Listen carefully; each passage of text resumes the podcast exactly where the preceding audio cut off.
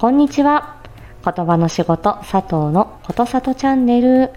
本日もお耳に書かれて嬉しいです。この配信では言語聴覚士の佐藤がコミュニケーションのあれこれを日常で使えるライフハック的にわかりやすくお話ししています。ぜひフォローやいいね、コメントもお待ちしております。スレッズ、X、インスタグラム等々ですね、リットリンクに、え、おまとめしております、えー、プロフィール欄からご覧ください。今回は、え、ー、と、歌と表情筋というテーマです。これ何かっていうと、あの、私があの先日10月の、えっ、ー、と、ラストの週にですね、えっ、ー、と、A ビジョンプラスさんの、えっ、ー、と、金曜のですね、いい声のお二人のラジオ。まあ、これはあのスタイフ上でということになりますが、えっ、と、声の美容液まさきさんと、えー、声の詐欺師 C のみさん。本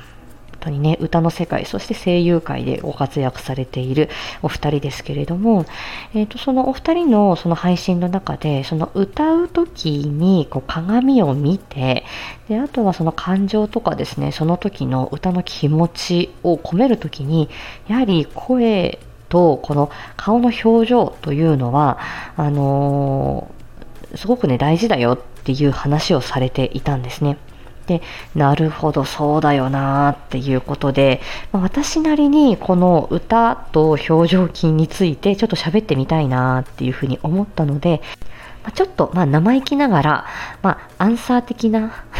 ことさと流の、えー、まあ、配信というふうにお聞きいただければと思います。えまずこの歌を歌うという時にあのやはり一番皆さんが気にされるのは音程だと思うんですね。どうしてもねどうなのか、そうなのか、ラーなのかとかね、そういうふうに音が高いのか低いのかっていうようなこと、音程が合うのかっていうことは気にされると思います。これは、あの、喉のこの声帯の部分ですね、喉仏の部分、首の前の部分、えー、コリコリ硬いところがある軟骨の箱の中に、えー、声帯っていうね、えーと、筋肉と人体を、え粘膜でふわっとくるんだもの、この声の帯、声帯が、まあ、2本、えいろんなね、ちっちゃい筋、ちっちゃい筋肉、ちっちゃい軟骨と連結してくっついてます。で、この声帯が、え、ー、と、まあ、ギターの弦の話ね、前にしたんですけれども、え、ー、と、高い声を出すときには、声帯が引き伸ばされて細くなり、えー、低い声を出すときには、え声帯が太くなる、緩む感じになりますね。で、それを、えっ、と、高い声、低い声、その音程に合わせて、その声帯をどれぐらいのこう細さにするかっていうようなことで調整しています。であとは歌を歌うときに声量ですね、えー、声の大きさも、えー、これはね、歌のこう、上手い下手みたいなものによく取り上げられる、えー、項目ですよね。で、やはり、あの、最初はね、序盤、イントロのあたりは、えー、ちょっと囁くように、ちょっと小さめで歌って、ここで盛り上げたいていうそのサビだったりね、後半の部分とかは、うわーっとこう、結構歌手の方なんかは、声量を上げてね、声を大きくして盛り上げていくっていう、あの、そういうようなテクニックお持ちだったりしますが、この声量というのは、どこで調整しているかっていうと、息です。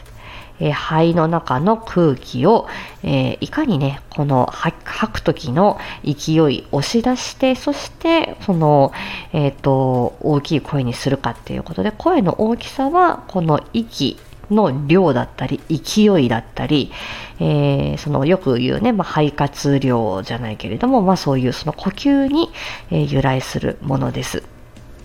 はい。で、ことあとは今回、えー、あの申し上げたい表情筋顔の表情だったりとかちょっとこう悲しい時には悲し悲しい顔をする、えー、はっきり歌いたい時にしっかり口を動かすっていうようなこの顔の、えー、筋肉だったり表情を豊かに、えー、歌いたい。これは表情っていうのは、まあ、顔の表情っていう意味もあるけれども、顔の表情っていうのと声の表情っていうものですねやっぱりそれが、うんと、連動してるような気がするよっていうような話をこの A ビジョンプラスさんのねえー、この配信でなされてたと思うんです。だから無表情で歌うっていうよりは、えー、ちょっとこう自分でその気持ち入れて、えーその表情顔の表情もつけるとそれが声に現れるんじゃないかっていうことですね。確かにオペラ歌手の方なんかは結構目をねこう丸くして、えー、オペラねなんか独特の表情をなさってるような感じしますしあの合唱コンクールのねあのね NHK であの出てるようなああいうあの優秀なね学校の、えー、合唱部の方なんかはやっぱり口の開け方だったりとかその目をしっかり見開いて表情をこううまく作るみたいなことですね。あの無表情でつまらなそうな顔で生き生きとした声が出るかってなかなか確かに難しいかなって思いますし演歌歌手の方が、えー、まあ、常連たっぷりにというかあの悲しい切ない失恋の曲なんかを歌う時にはあのねあの石川さゆりさんのね天城声じゃないですけれどもあの本当にね悲しそうな顔でねあなた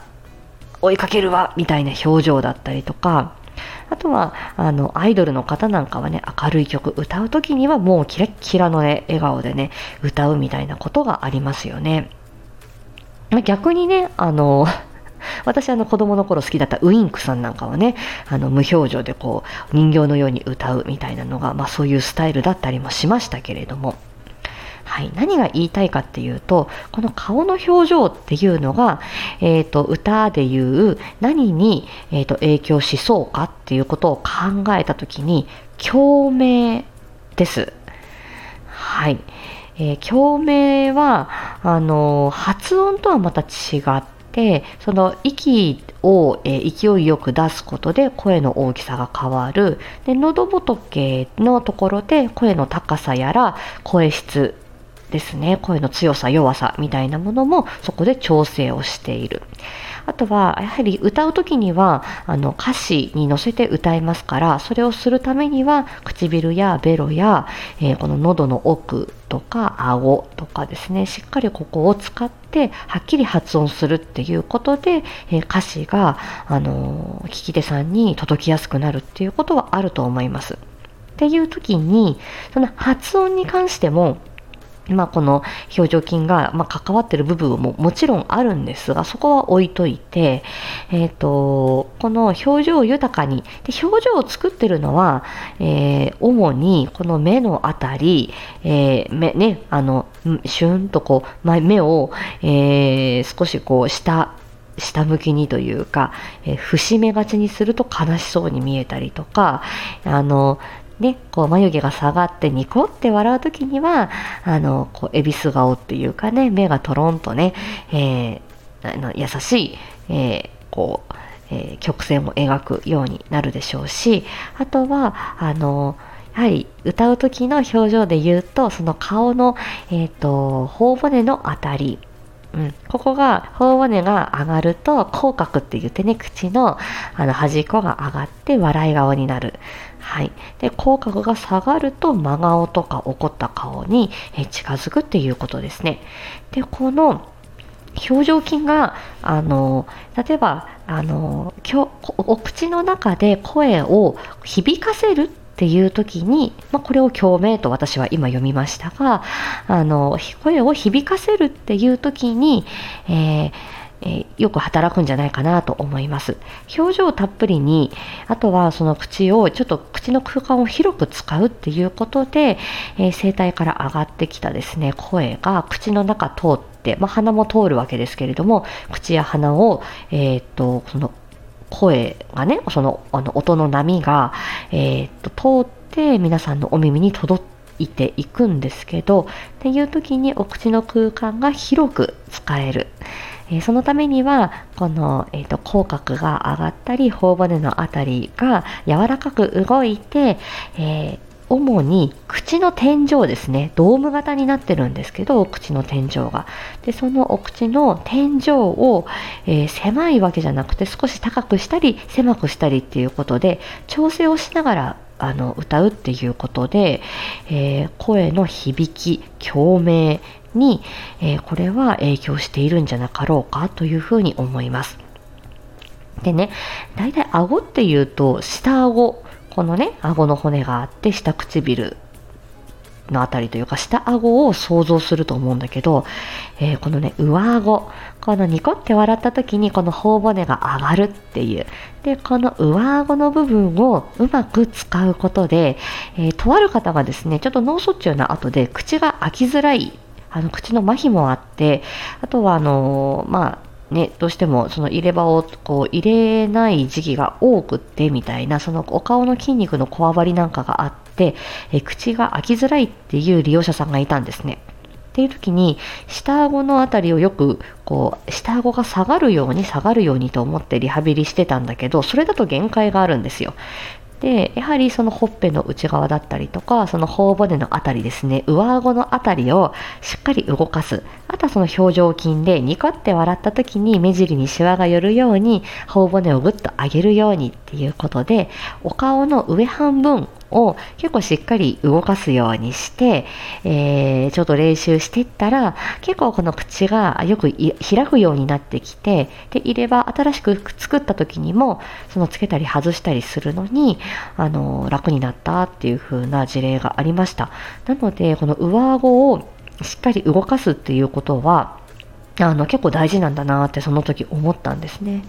なのでこの歌だったり、まあ、歌だけではないかもしれません人と話すっていう時にその表情をあのちょっと豊かにするとか、えー、例えばあの明るい声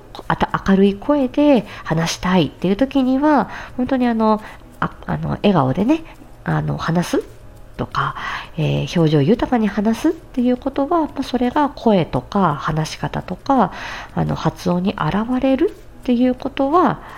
うん、これはね影響はゼロではないと思う。うんですね。この辺は、あの、確かかなというふうに思います。なので、あの、上、上顎のあたり、頬骨のあたり、ここも柔らかく使っていくと、まあ一つアンチエイジングにもなると思いますし、はい、あの、表情筋大事にしていきたいですね。では、今日はここまでにしたいと思います。えよろしければコメントやいいね残していただけるととっても嬉しいです。はい、今日も元気に過ごしましょう。またね